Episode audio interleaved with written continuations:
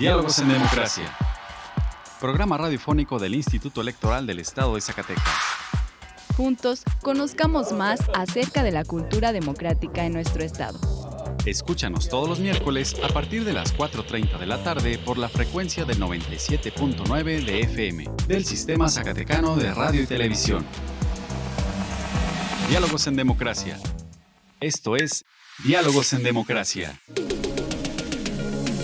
La pluralidad como lenguaje único donde todas las voces sean escuchadas. Diálogos en Democracia. Programa radiofónico del Instituto Electoral del Estado de Zacatecas. Un acercamiento a la diversidad de ideas y pensamientos. Comenzamos. Diálogos en Democracia. Muy buenas tardes, les saluda Carolina López, iniciando un año más de Diálogos en Democracia. Bienvenidos a este programa radiofónico del Instituto Electoral del Estado de Zacatecas. Agradecemos su compañía a una emisión más hoy miércoles 4 de enero. En el programa de hoy, en nuestra sección de entrevista, hablaremos con el consejero electoral Israel Guerrero de la Rosa sobre los mecanismos de participación ciudadana. Y en nuestra sección de cultura cívica, escucharemos una cápsula sobre el pípila. Vamos ahora a nuestra sección de efemérides.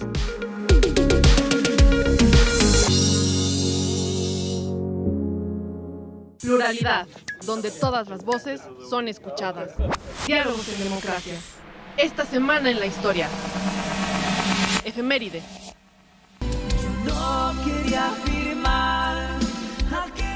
2 de enero de 1915. Venustiano Carranza expide la ley del divorcio.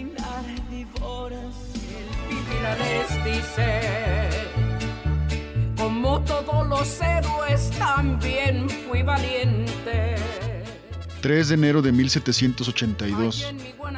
Nace Juan José de los Reyes García, el Pípila, minero que apoyó la causa de la independencia durante la toma de la Alhóndiga de Granaditas.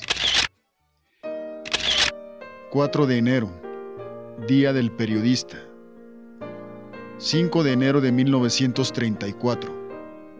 Abelardo L. Rodríguez, presidente interino de México, instaura el salario mínimo en el país. 6 de enero, Día de la Enfermera. 7 de enero de 1907. Inicia la huelga en la fábrica de textiles de Río Blanco, Veracruz. Movimiento obrero considerado antecedente de la revolución. 8 de enero de 1824. Nace Francisco González Bocanegra, poeta, autor de la letra del himno nacional mexicano. La libertad de elegir y decidir es solo nuestra. Diálogos en democracia. Diálogos en democracia. Conversando con personalidades del ámbito político electoral. Entrevista. El día de hoy nos encontramos con el consejero electoral Israel Guerrero de la Rosa, quien hasta hace algunos días fungió como presidente de la Comisión de Capacitación Electoral y Cultura Cívica del IES y nos hablará acerca del mecanismo de recolección de apoyo en nuestro estado. Consejero, feliz año nuevo, bienvenido una vez más a Diálogos en Democracia. Al contrario, muchas gracias por la invitación. Bueno, dentro de los mecanismos de participación ciudadana que promueve el instituto se encuentra la iniciativa popular. Pero antes de adentrarnos más al tema, ¿podría explicarnos o hablarnos más acerca de esta? Claro que sí, Caro. En nuestro estado, efectivamente, en nuestro estado existe la posibilidad de iniciar leyes o decretos y esa facultad es de las o los diputados, del Poder Ejecutivo, del Poder Judicial, de los ayuntamientos, de organismos autónomos, también como lo es la Comisión Estatal de Derechos Humanos o como el propio Instituto Electoral del Estado de Zacatecas. Pero también, y aquí radica la importancia de este tema corresponde también a las y los ciudadanos radicados en la entidad el poder eh, iniciar leyes, lo que en estos términos se conoce como iniciativa popular. Este derecho se encuentra enmarcado tanto en nuestra constitución como en nuestra ley de participación ciudadana. ¿no? ¿Y qué significa esto? Pues tal cual, ¿no? Que las y los ciudadanos que deseen proponer una iniciativa de ley, una, un proyecto de reforma, pueden hacerlo cumpliendo evidentemente las formalidades que exige la ley, entre ellas demostrar que se cuenta con un respaldo de al menos el 0.13% de las y los ciudadanos inscritos en la lista nominal de electores, que en este momento sería alrededor de 1.574 ciudadanos eh, que tendrían que demostrar que apoyan esa iniciativa, ese proyecto. Este sería básicamente el requisito. ¿Y cómo lo hacen?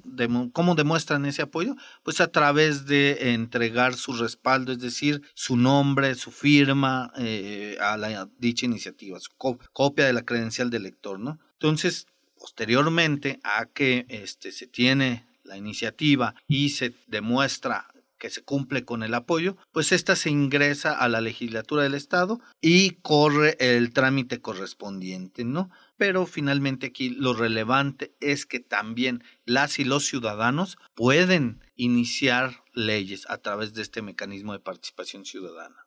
Y este es un tema importante que retomamos porque el año pasado se promovió una iniciativa popular por parte de un colectivo que se acercó al instituto. ¿Podría platicarnos cuál es la importancia de este ejercicio de derechos?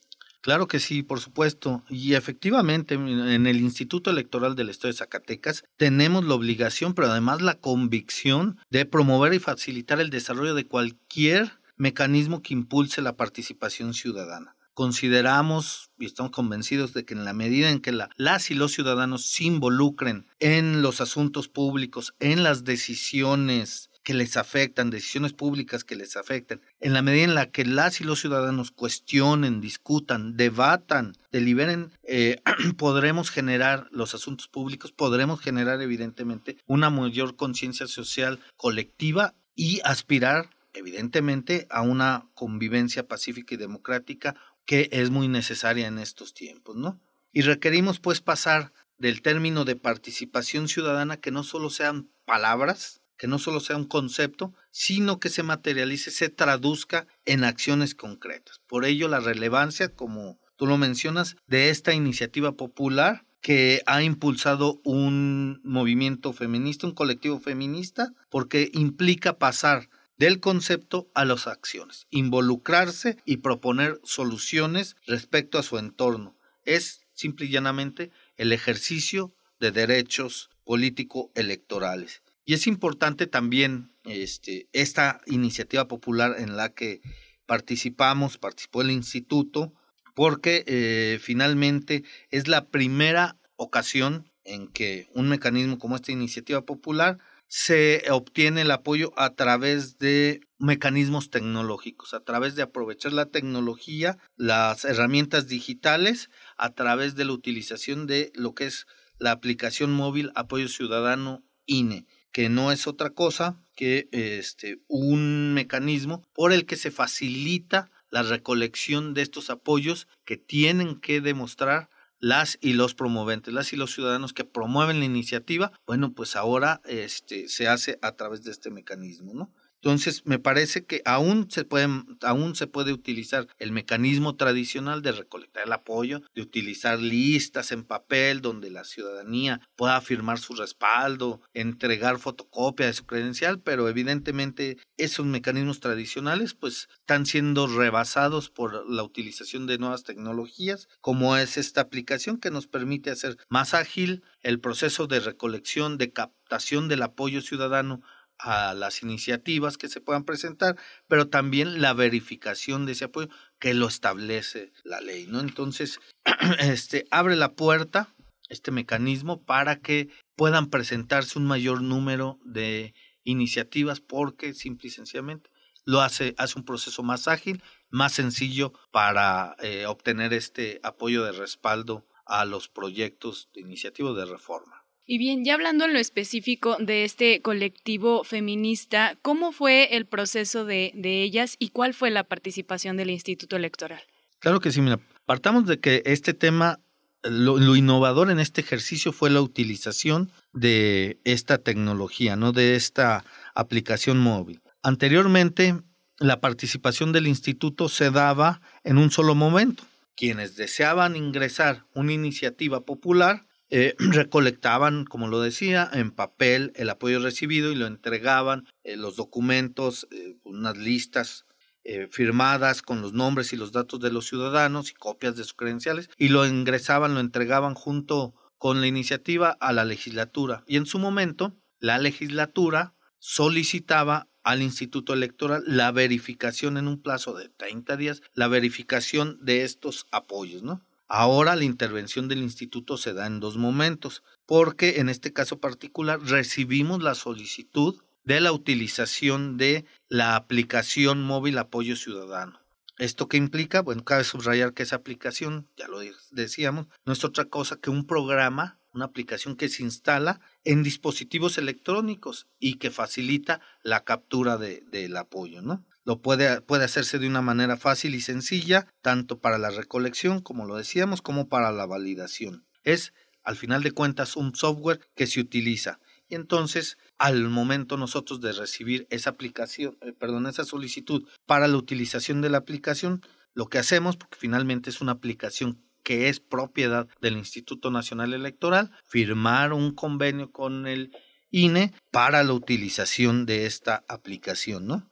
Y eh, evitar ese engorroso trámite de las fotocopias, de las hojas, de las firmas, de la integración de las, de las copias de las credenciales. ¿no? Entonces, nosotros recibimos esta solicitud de este colectivo feminista, firmamos el convenio con el instituto y lo que hicimos fue, posteriormente, ya teniendo la posibilidad del uso de esta aplicación, capacitar a las promoventes de esta iniciativa popular y a sus auxiliares en el uso de esta aplicación, tanto en la descarga para que lo pudieran tener en, los dispositivos electrónicos que registraron y en el uso de esto, ¿no? ¿Qué hace esto? Pues facilitar, ¿por qué? Porque ahora lo que se requiere es, si tú deseas eh, validar, entregar tu apoyo a una iniciativa popular, pues dentro de la, con la aplicación se toma fotografía de tu credencial electoral, se toma fotografía de la persona que está entregando el apoyo en vivo, eh, se recibe la firma ahí dentro de la aplicación, todo evidentemente es, eh, son eh, dispositivos que mantienen salvaguardada la información que se está entregando y esa información después es validada, llega al instituto a través de nosotros, al Instituto Nacional Electoral, es validada la información para corroborar que quien está entregando el apoyo es quien tiene la correspondencia con la credencial del lector y de igual forma la firma es y se encuentra radicando dentro de la entidad, ¿no? Entonces, esa parte, pues, este, es lo que trabajamos con ellas, las capacitamos y ellas en un plazo, ellas establecieron un plazo de 33 días para recolectar esos, decíamos al inicio, 1574 apoyos, ¿no?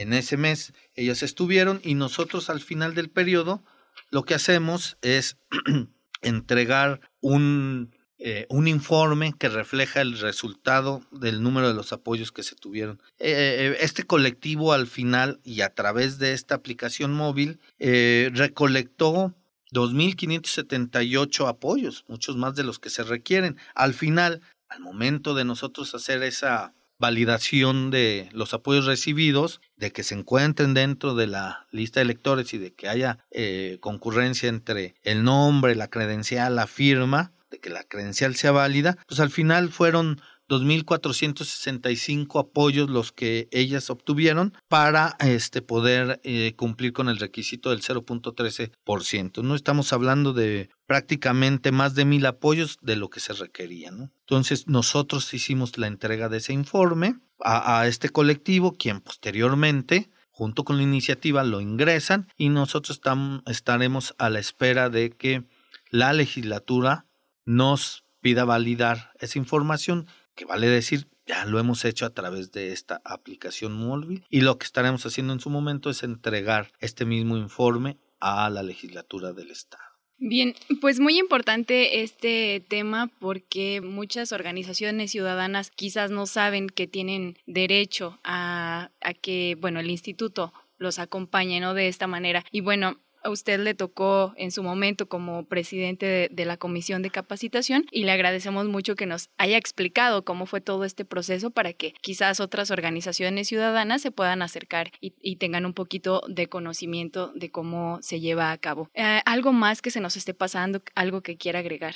Creo que es importante subrayar, tú le has dado al clavo, Caro, me parece que aquí lo relevante es eso, que la ciudadanía conozca que es, tiene, es un derecho el poder iniciar leyes y que ahora es mucho más sencillo. Nosotros tenemos la obligación y la convicción de apoyar cualquier tipo de iniciativa, cualquier tipo de mecanismo de participación ciudadana, de promoverlo y de igual forma en iniciativas populares de facilitar, de ser facilitadores para que eh, quienes tengan el deseo de iniciar, de promover una modificación a las leyes, a la normatividad, lo puedan hacer, ¿no?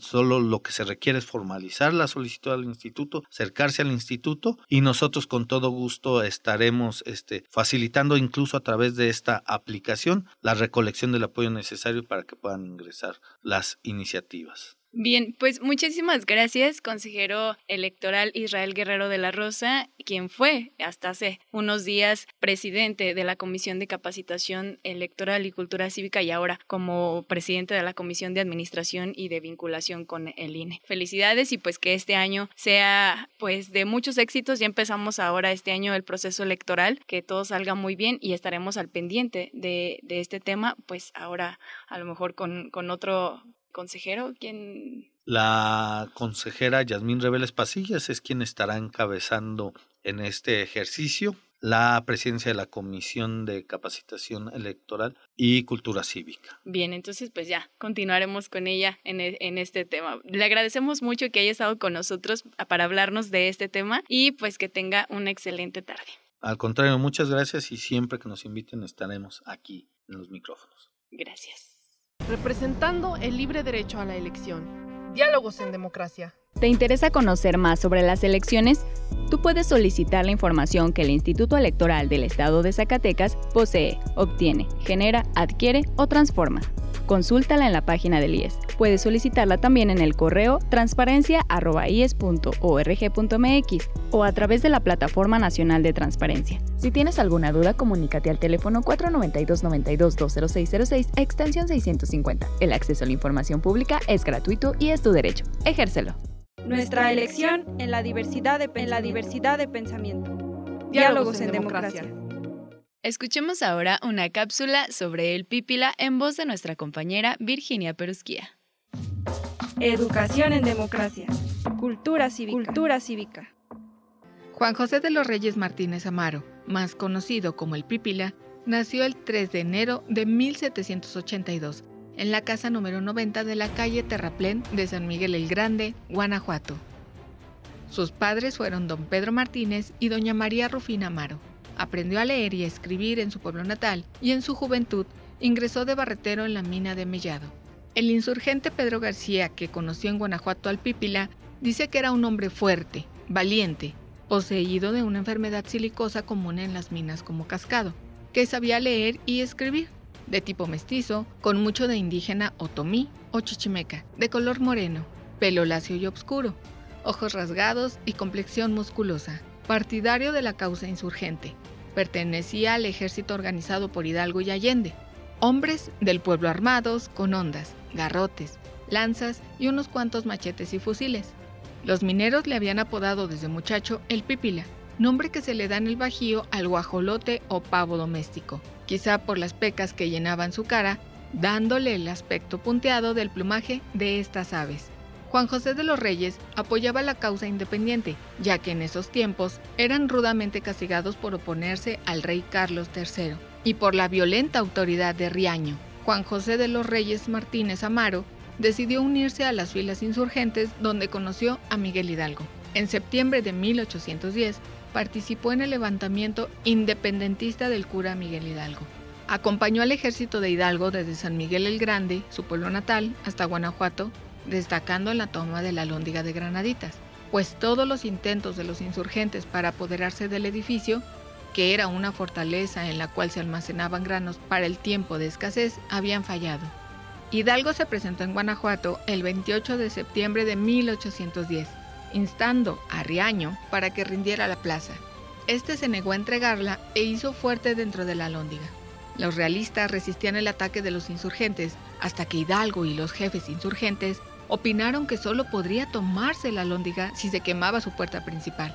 Tras horas de intensos combates, de los Reyes Martínez solicita la autorización del cura Miguel Hidalgo para quemar la puerta principal de la lóndiga con una antorcha. Para lograr su cometido, el pípila decide ponerse en la espalda una laja de cantera y con ella arrastrarse pecho a tierra hacia la entrada de la lóndiga. En una mano portaba una antorcha y en la otra brea o aceite, el cual untó en la puerta, lo que inmediatamente incendió el umbral, lo que permitió al ejército insurgente penetrar la fortaleza y pelear hasta adueñarse de ella. Al concluir la Guerra de Independencia de México, el Pípila volvió a trabajar como minero, hasta que falleció el 25 de julio de 1863, víctima de los gases y el polvo de la mina. Hay documentos suficientes que prueban la existencia de este personaje. El heroísmo del Pipilá fue realidad. Su origen no fue un mito una leyenda. Fue el hombre valiente, el salvador indispensable de su tiempo, la llama sin la cual quizá nunca se hubiera encendido la puerta de la lóndiga de Granaditas y el ejército insurgente de Hidalgo no hubiera vencido a los españoles que se encontraban protegidos en el lugar. Tal vez hubieran pasado muchos años para que México fuera un país libre y soberano. Pluralidad, donde todas las voces son escuchadas. Diálogos en democracia.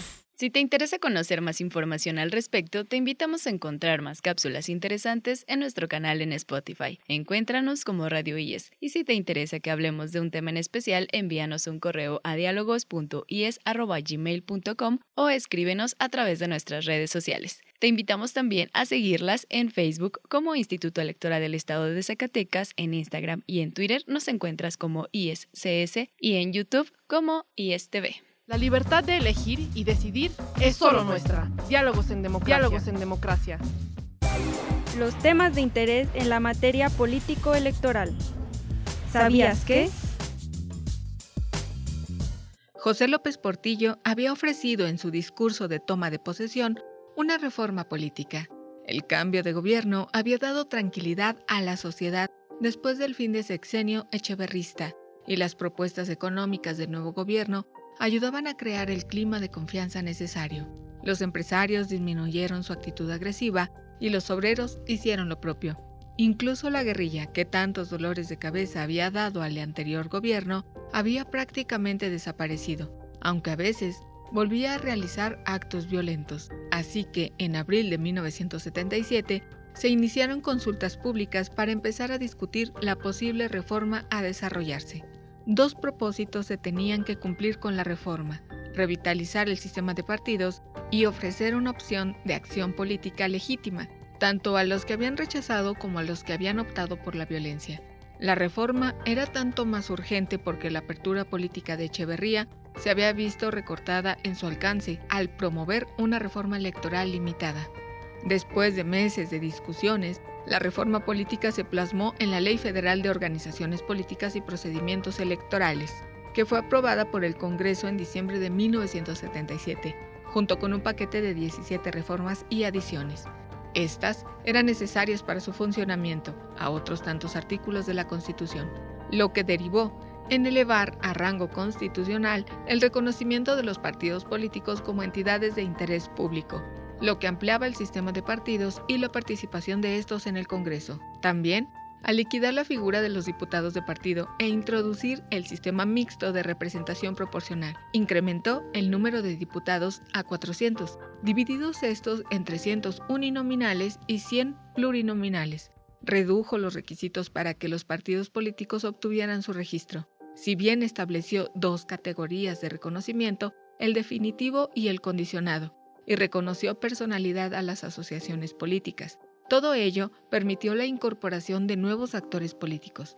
En estas circunstancias, el Partido Demócrata Mexicano, el Partido Comunista Mexicano y el Partido Socialista de los Trabajadores solicitaron y obtuvieron su registro condicionado. Además, cuatro asociaciones políticas nacionales de izquierda, Unificación y Progreso AC, la Unidad Izquierda Comunista, el Movimiento por el Partido Revolucionario de los Trabajadores y Acción Comunitaria, AC, quedaron habilitadas para participar electoralmente en alianza con algún partido político. La prueba para la reforma electoral llegó en 1979, cuando se realizaron elecciones para diputados. En ellas, el abstencionismo fue muy elevado, 41.6% del padrón. El PRI obtuvo el 69.84% de los votos. Le correspondieron 296 diputados y perdió en manos del PAN cuatro diputaciones uninominales. Este último partido obtuvo 10.79% de los votos, 43 diputados, y le siguieron el PCM con 4.97%, 18 diputados, el PPS con 2.59%, 11 diputados, el PST con 2.12%, 10 diputados, el PDM con 2.05%, 10 diputados y por último, el PARM con 1.81%, 12 diputados. Aunque no fueron resultados espectaculares por primera vez, se permitió la presencia en la Cámara de Diputados de otros partidos diferentes a los que habían estado por tres lustros. Así, en agosto de 1979, se instaló la 51 legislatura del Congreso de la Unión, en la que fueron incorporados diputados opositores a la izquierda, con lo que la pluralidad de la Cámara se vio incrementada de manera significativa, aunque en términos reales la oposición no tuviera el número suficiente de representantes para crear un Congreso equilibrado. En tal sentido, la 51 legislatura sería histórica, no solo por haber sido resultados de la primera reforma verdaderamente importante en términos de elecciones, sino porque en su seno se pudieron escuchar por primera vez en mucho tiempo debates y discusiones con otros interlocutores políticos. La necesidad de más espacio para el funcionamiento legislativo dio pie a que se iniciara la construcción en septiembre de 1979 del nuevo recinto de San Lázaro, mismo que se terminó y daría cobijo a esta misma legislatura en junio de 1982. Los años transcurridos entre 1977 y 1981 fueron de crecimiento.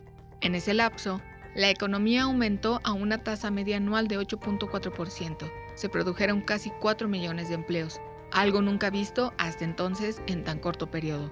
El gasto público como porcentaje del PIB aumentó del 39.5% en 1979 a 47.2% en 1981, con lo cual se consolidó un amplio sector público de la economía y el Estado pudo resolver algunas contradicciones tanto con el sector privado como con el sindicalismo.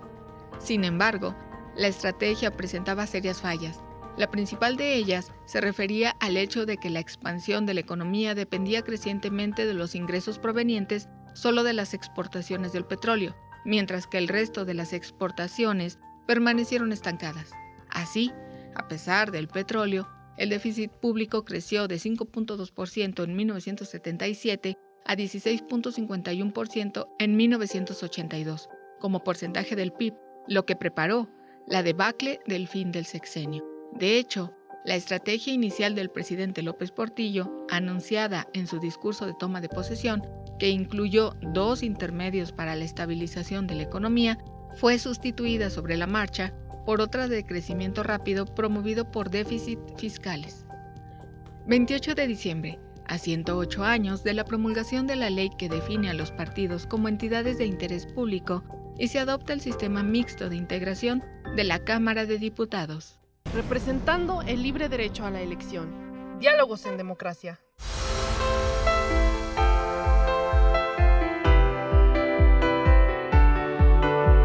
Estimados radioescuchas, hemos llegado al final de esta emisión. Agradecemos su compañía en esta tarde y esperamos nos vuelvan a escuchar el próximo miércoles en punto de las 4.30 de la tarde. Agradecemos a Radio Zacatecas el apoyo para la difusión de este programa. También agradecemos el apoyo y el acompañamiento de Antonio Castro, Horacio Rodríguez y Virginia Perusquía. ¡Feliz Año Nuevo! Se despide de ustedes Carolina López Frausto. Hasta la próxima.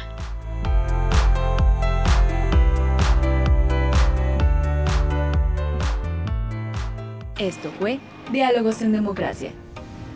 Un espacio del Instituto Electoral del Estado de Zacatecas para la promoción del diálogo y la cultura democrática.